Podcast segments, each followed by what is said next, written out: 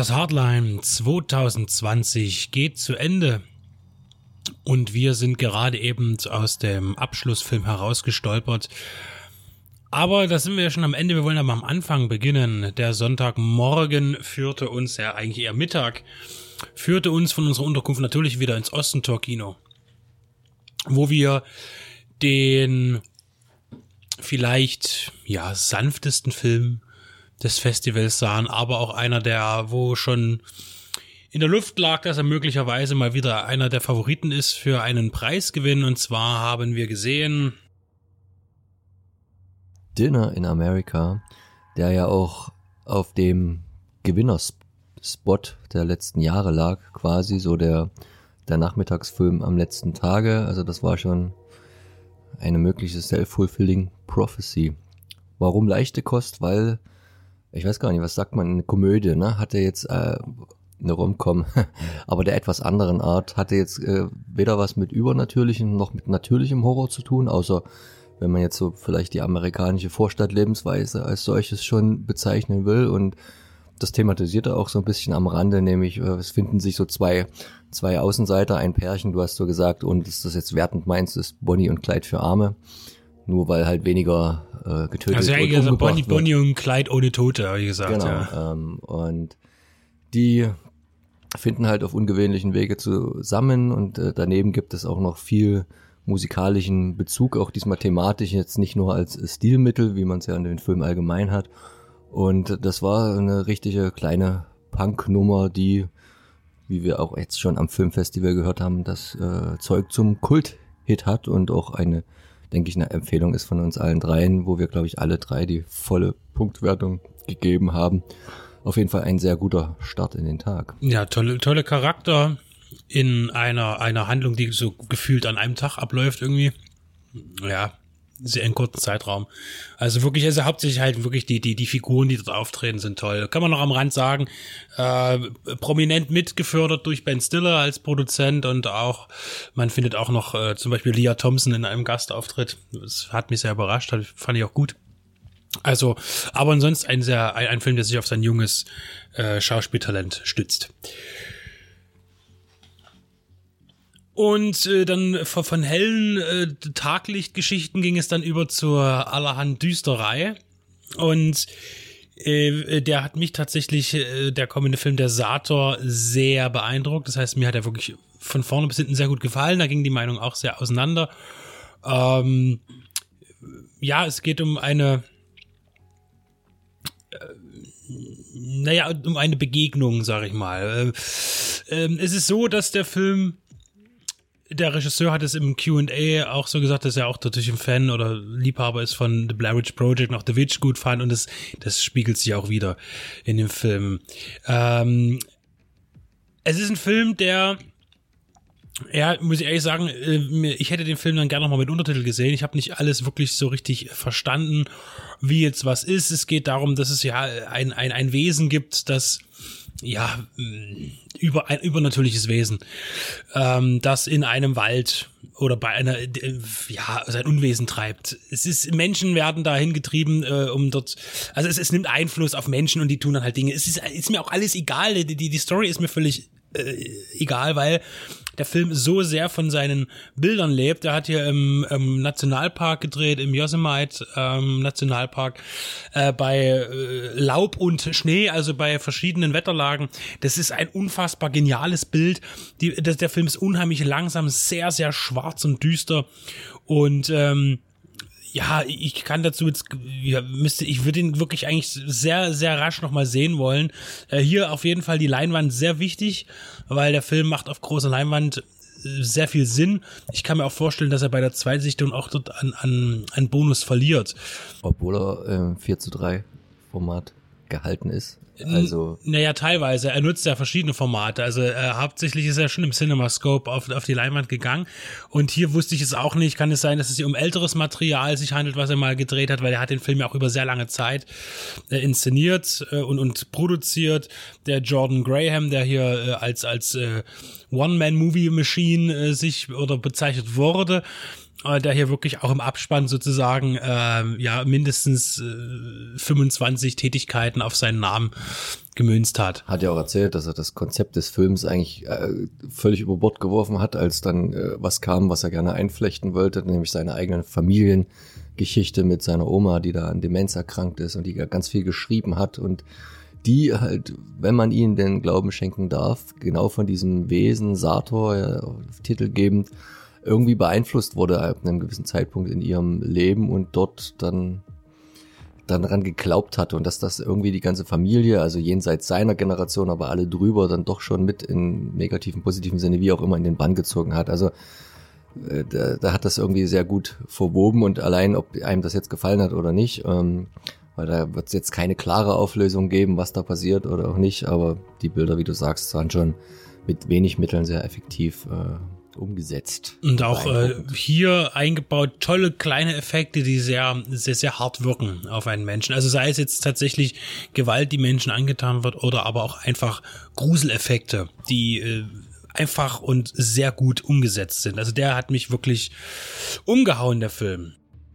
Ja, danach haben wir, das hat sich die Festivalleitung auch trotz Corona und allen Einschränkungen und Restriktionen nicht nehmen lassen, wieder am Abschlussabend auch ein bisschen für Live-Musik gesorgt, was, denke ich, bei jedem, egal ob er jetzt, jetzt das nur direkt mochte, gut ankam, einfach weil man ja danach durstet und in diesem Sommer kaum was erleben konnte. Das war diesmal die Band äh, Schallmodule, noch ganz neu, erst der zweite Auftritt. Dafür wirkten sie in meinen Augen sehr professionell. Ähm, die haben äh, ohne Vocals sehr gute Soundteppiche da gezimmert. Ich wüsste jetzt so gar nicht, wie ich es nennen soll. Zum, da würde ich jetzt mal das Mikro an Tobi geben, der ist ja eher der, der Musikspezialist. Wie würdest du das einschätzen, was äh, Schallmodule da gespielt haben meistens? Ja, es ist halt eine Mischung aus ähm, Post-Rock, ähm, Stoner, Psychedelic ein kleines bisschen drinne. Sehr treibend, äh, flächig auf jeden Fall. Man hat natürlich einen, einen, einen Pink Floyd-Einschlag vernimmt man und äh, erinnert halt stark an Monkey Free aus der Schweiz. Ähm, wer sich ähm, mit der Mucke beschäftigt, der, der kennt die und dann kann man das grob einschätzen, in was für eine Richtung das geht. Hat mir sehr gut gefallen. Vor allen Dingen, dass die halt eben fast schon jazzigen Schlagzeuger dort äh, sitzen haben, der da eben auch ein bisschen noch was rausholt, ein bisschen Varianz rausholt. Melodien aus dem Teppich schlägt ähm, war schon wirklich gut. Also hat mir sehr gut gefallen und ich hoffe, dass da, äh, dass ich sie vielleicht irgendwie mal nach Dresden motivieren kann, dann über Elbslatsch. Äh, mal schauen. Genau. Und das Ganze wurde ja übertragen von Ghost Town Radio. Und da wird es vielleicht auch nochmal eine Kooperation geben, vielleicht in einer anderen, anderen Form. Nicht direkt die Brett Radio, aber ein Teil davon oder so. Und natürlich, damit das nicht falsch verstanden wird, auch dort äh, bei diesem Konzert galten harte Corona-Regeln. Ähm, das heißt, äh, es war nicht mehr Publikum da, sondern tatsächlich war der Kinosaal mit nur wenigen Leuten bestückt, so wie es eben vorgeschrieben ist und auch sein soll. Aber auch das hat der Stimmung keinen Abbruch getan. Applaus wurde zahlreich und, und lautschallend gespendet. So, und jetzt kommen wir da zu dem, was der Abschluss ist. Also natürlich kam erstmal die, die, die, die. Wir machen erstmal das Positive. Ja, genau. Ne? Wir haben die Siegerehrung gehabt. Der letzte Film läuft da ja immer auch außerhalb der Wertung, was dieses Jahr auch nichts am Ergebnis geändert hätte, wenn er in der Wertung gewesen wäre. Ähm, wir haben ja immer drei Preise. Die einen, die Razorplates, die ja vom Festival an sich schon immer verliehen wurden, für den besten Kurzfilm, für den besten Langfilm vom Publikum gewählt und seit dem letzten Jahr seit man ja in dieser Méliès-Runde ist, äh, ist ja vorgeschriebenerweise noch ein Kurzfilm zu prämieren von einer selbst ausgewählten Jury. Da hat man dann auch Filmschaffende, Festivalschaffende und Filmschreibende Leute zusammengesucht, um da eine gute Mischung zu haben. Schöne Grüße an Pandastorm und äh, den Nils, das hast du jetzt richtig geschafft. Ähm, und denke, die haben da auch eine ganz gute Wahl getroffen mit der Wahl des Kurzfilms. Wir haben ja nur einen Block nur gesehen, aber es war der also ein Film, aus dem, den wir halt äh, sehen konnten und es war La Ultima Navidad del Universo, also das letzte Weihnachten im Universum. Wir haben es schon angerissen im vorletzten Podcast, die ziemliche Schlachtplatte aller Turbo Kid und aber noch äh, viel mehr drüber und ja, der hat dann wohl bei der Jury am ehesten punkten können. Wer hat denn beim Festivalpublikum abräumen können. Gepunktet beim Publikum, vor allen Dingen erstmal bei der Danksagung, hat der Regisseur des, des spanischen Kurzfilms, äh, weil der hat so schnell gesprochen, ich meine, ich kann nur kein Spanisch, aber ich habe schon verstanden, dass das so schnell war. Ähm, also ich weiß gar So nicht. schnell konnte man nicht lesen. Nee, also das war sensationell. Hier hat man sich auch Mühe gegeben, sehr kurzfristig auch noch die zu übersetzen, äh, was da gesagt wurde. Das ist schon mal sehr nett zum Verständnis. Ich fände es besser, wenn man eine Simultanübersetzung gemacht hätte dort vor Ort. Da, das stimmt, das hätte einiges an Freude und Spaß bereitet für die, die zugucken und zuhören. Aber das Publikum hat anders entschieden und hat sich ähm, als Musical-Liebhaber entpuppt, denn gewonnen hat äh, Live Forever. Und äh, das ist ein vierminütiger, vierminütiger Film aus Schweden und äh, behandelt verschiedene Horrorszenarien, die man so kennt. Ist sehr stereotypisch, äh, ein bisschen so 70er Jahre Slasher und dann auch noch den Zombie-Film und ein Science-Fiction und so weiter. Exorzist. Exorzist, genau, oder auch den, den J-Horror oder K-Horror, wie auch immer, mit den äh, bösen Mädchen, das da irgendwo rumsteht und Böses tut. Und äh, alle haben sie die Opfer eins gemeinsam. Das sind sechs Opfer, die gezeigt werden. Sie singen den, das gleiche Lied äh, nacheinander und den Refrain zusammen. Und ja, das ist eine gute Kombi gewesen. Es ist auch ein, ein, ein netter, ein, eine nette Melodie und äh, sehr schwungvoll. Hat, hatte mir auch sehr gut gefallen, hatte ich auch hoch bewertet und er hat es geschafft. Es war im Übrigen auch eine Deutschland-Premiere und dann auch gleich die zweite noch hinterher, denn wir durften dann eben, weil er so schön kurz war, den Kurzfilm gleich noch einmal sehen. Eine Widmung an alle Charaktere, die den zweiten Teil nicht erleben. Hinten dran nochmal so als Genau. kleiner Gag. Ja, ansonsten gab es natürlich News noch, also die Danksagungen natürlich äh, vor allen Dingen an das Team, die dort wieder alles auf die Beine gestellt haben, trotz eben der Aussicht, dass alles diesmal ein bisschen weniger mh, den Menschen zu Gesicht kommt. Natürlich hatte man auch ein bisschen weniger Arbeit, da keine Gäste da waren, aber trotzdem birgte so ein Festival ähm, ja se- seine Arbeit und natürlich auch die Unzufriedenheit mit dem Streaming. Da gab es irgendwie technische Probleme, aber nicht seitens des äh, Festivals, sondern seitens dessen, die das äh, zu bearbeiten hatten, den Auftrag hatten, dafür auch gut entlohnt wurden und aber da irgendwie gab es da Probleme. Das hat wohl Sorgen bereitet. Also da hat er sich auch nochmal entschuldigt an all jene, die jetzt vor den Rechnern hingen und dann die Filme sich aufgehangen haben. Das ist halt leider jetzt nicht änderbar. Es hat, wurde ja dann behoben am Ende für den Rest des Festivals. Trotzdem ärgerlich. Und das ist auch einer der Punkte mit diesem Online, was, was eigentlich nicht wieder stattfinden soll, weil es sich eigentlich, äh, er sagt ja auch, das Festival gehört ins Kino und nicht auf einen Stream. Äh, und deshalb gab es eine kleine Verschiebung. Möchtest, äh, möchte mir die Stimme weitergeben, damit ein bisschen Zirkulation reinkommt?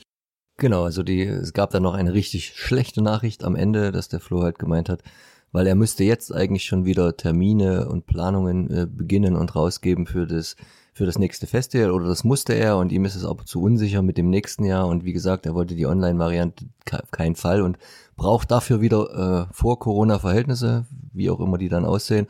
Und deswegen hat man sich entschieden, hier naja, nicht, nicht ein ganzes Jahr ausfallen zu lassen, sondern so, so ein halbes. Und äh, macht dann in 2021 nix und dafür rückt man aber in 22 vor in den April und will das dann auch als neuen Termin etablieren, hoffentlich ganz ohne Streaming mit wieder vielen Gästen und mit ganz viel Vorbereitungszeit, um äh, wieder ein ähnlich tolles Programm zu zaubern. Und das äh, ist für viele von uns auch irgendwo schade, ähm, aber durchaus total nachvollziehbar und da gibt's halt nichts anzukreiden. Ja, und dann können wir jetzt eigentlich noch den Gewinner des ähm, Langfilm Awards der goldenen Rasierklinge verkünden und ja, über den haben wir eigentlich schon gesprochen. Hatten wir vermutet, Self-Fulfilling Prophecy ist dann eingetreten und der Dinner in America hat dann auch gewonnen. Und das denke ich zu Recht. Äh, Flo hat noch so gucken lassen, dass er die höchste Durchschnittswertung oder nein, die höchste Wertung eines Gewinnerfilms überhaupt hatte in allen acht Festivaljahren mit aufgerundet fünf, wenn man es jetzt mal einfach so Ja, äh, es war eine will. hohe 4, und. War natürlich auch irgendwo der massenkompatibelste Film, aber der läuft immer in dem Slot, aber trotzdem vollkommen verdient. Dann kam das der Abgesang. Also man hatte auf ein Trashfest gehofft. Das ist es auch, definitiv. Wir haben gesehen Psycho Gorman. Äh, allein wie der Film angefangen hat, hat mir das schon gut gefallen. Dieses, diese alte Erzählstimme, die dir irgendwas von, von, von einem fernen Planeten oder von einer fernen Welt erzählt. Das ist gehalten wie so die Fantasy und einige Science-Fiction-Filme in den 80er Jahren, wie das gern gemacht wurde. Dazu läuft die blutrote Schrift Ähm, und wir erfahren eben ein bisschen vor, vor der Handlung zu dem, was kommen wird. Ja, es geht eigentlich nur um einen, um, um eine, ja, Begegnung von Außerirdischen mit Menschen auf der Erde. Diese Außerirdischen kommen von eben einem fernen Planeten. Wie jetzt genau, ich glaube, da wurde ja verbannt, genau, ähm, der, der Psycho Gorman. Und das ist halt ein Monster das von, auf der Erde von zwei Kindern ausgebuddelt wird und also dann eben zum auch Leben auch das größte Monster auf Erden, muss man mal so sagen. Ja, ja. Also zumindest was den Nervigkeitsfaktor angeht. Das stimmt, äh, äh, denn äh, handlungstragend sind hier tatsächlich vor allen Dingen Kinder und vor allen Dingen ein Mädchen. Und nichts gegen Kinder und nichts gegen Mädchen, aber das ist, äh, es ist einfach nur nervig gewesen. Also der, äh, natürlich ist so ein Film, äh, Tobi sagte am Anfang so, ja, vielleicht gibt's so ein bisschen wie was wie Power Rangers. Tatsächlich gibt es sowas wie Power Rangers, aber eben keine Rangers, sondern eigentlich nur die Monster, gegen die die Power Rangers kämpfen mussten in ihrer Zeit.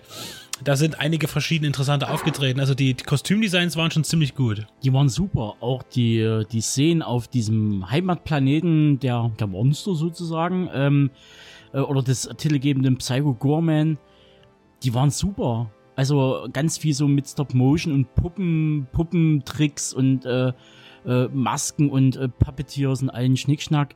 Das war richtig gut und das kennt man ja aber schon äh, von seinem, also damals für mich der erste, äh, das erste Werk, was ich von äh, Konstanski gesehen hatte, nämlich Menburg von 2011. Ein kleiner Kurzfilm, äh, oder längerer Kurzfilm kann man ja eher schon sagen. Der hat es ja schon gezeigt, in was für eine Richtung es geht. Und dann kam irgendwann nochmal noch sowas wie äh, äh, Father's Day, äh, The Void, das ist glaube ich der bekannteste von ihm aus 2016, den hatte ich ja auch besprochen. Äh, es ist halt das, das Problem, wie ich es halt auch schon bei The Void hatte, ähm, viel wollen und dann irgendwie ist das alles irgendwie halb. Also ich weiß nicht, wie ich Psycho Gorman einordnen soll. Für, er wirkt wie ein Kinderfilm mit wirklich nervigen Plagen, die man in der realen Welt sofort an der Raststätte ausgesetzt hätte. Und dann halt äh, hast du halt doch mal so ein paar Gore und äh, Bluteinlagen, aber also dann auch sehr, wieder sehr zu, cartoonhaften aber Gore. dann eben auch wieder zu wenig. Also dafür, also äh, der Gorman gurt äh, zu wenig rum. Das ist, ist einfach, das ist ein Fakt.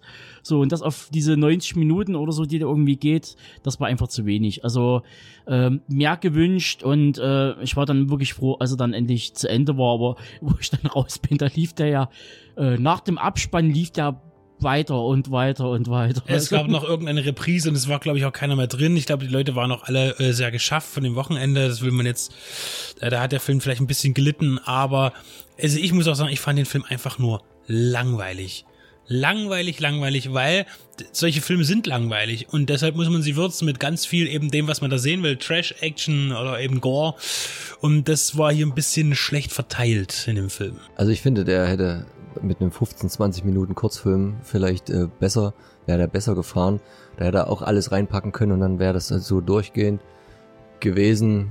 Also ich fand das Monster halt und die, die ganzen die ganzen Männer in Gummianzügen, das war mal wieder sehr erfrischend und um mal so ein bisschen eine Vorstellung zu bekommen. Also ich hatte immer so, dass der, der Psycho Gorman war so eine Mischung aus Brian Usners Faust, Wishma Wishmaster, dem Monster von Jeepers Creepers, das fand ich fast, war es noch am nächsten dran. Und ähm, ja, und man dachte auch so zwischendurch, irgendwann hat er dann auch mal so äh, strange Wünsche erfüllt, aber äh, eher in seine Richtung, als wie es gedacht war. dachte ich, uh, jetzt geht er in die Richtung, aber hat auch vieles angefangen und gar nicht weiter, weiter genutzt und hat halt sich auf diesen ironisch-sarkastischen Unterton, den vor allen Dingen das kleine nervige Mädel da reingebracht hat und immer wieder, immer wieder die Handlung und die Action durchbrochen für coolen Dialog in Anführungszeichen und clevere Sprüche und so der hat halt nie Fahrt aufgenommen und ja, vielleicht wäre es noch was anderes gewesen, wenn du den irgendwie am zweiten Festivaltag nachts irgendwie total besoffen siehst. Jetzt waren wahrscheinlich alle Leute nicht mehr genug aufnahmefähig, um das äh, so richtig als gut zu quotieren total besoffen ist ein gutes Kriterium irgendwie auf auf einem Festival aufzutreten. Äh, ich kann an dieser Stelle versichern, dass wir es nicht waren innerhalb der der Festivalzeit. So, so das äh, ähm, und äh, an dieser Stelle geht dann auch unser Dank nochmal vor allen Dingen auch an, an Florian, äh, dass wir auch wieder hier dabei sein konnten auf diesem sehr ähm, gerupften Festival, was, was die Personalisierung angeht und die, die Gäste. Und es hat auf jeden Fall Spaß gemacht. Ich habe viele gute Filme gesehen. Äh, und dann verkrafte ich auch den Psycho Gorman tatsächlich. Ähm, ja, und äh, ich denke, wir sind dann in anderthalb Jahren auch wieder dabei. Wenn alles gut kommt, wollen wir hoffen, dass sich die Lage entspannt. Ähm, ja, es wird sich zeigen, wenn wir alle weiterhin brav uns benehmen und nicht alle aufeinander hocken. Ähm, hier äh, wurde auch viel gelobt. Der Florian hat seine, seine Gäste sehr äh, gelobt, dass sie sich an alles gehalten haben, dass es keinen Stress gab, zumindest nicht von innen. Äh, eher von außen gab es da ein Problem, aber das ist, äh, gehört woanders hin.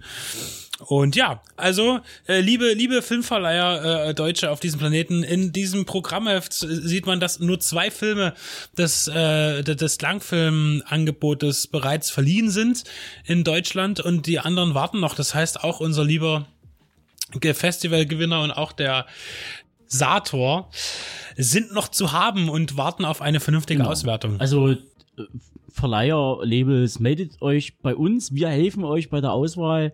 Wir wissen Bescheid. Wir sind nämlich der zweitbeste Filmpodcast der Welt. Darauf noch eine Banane. Und äh, noch ein Gruß an, in das Auto von, von, vom, vom Schreiner, der ja schon äh, sich äh, vor Ort von uns verabschiedet hatte, der jetzt ganz viele Füße massieren muss. Bis zum nächsten Hardline an dieser Stelle und zu anderer auch eher in unseren Shows. Bye bye.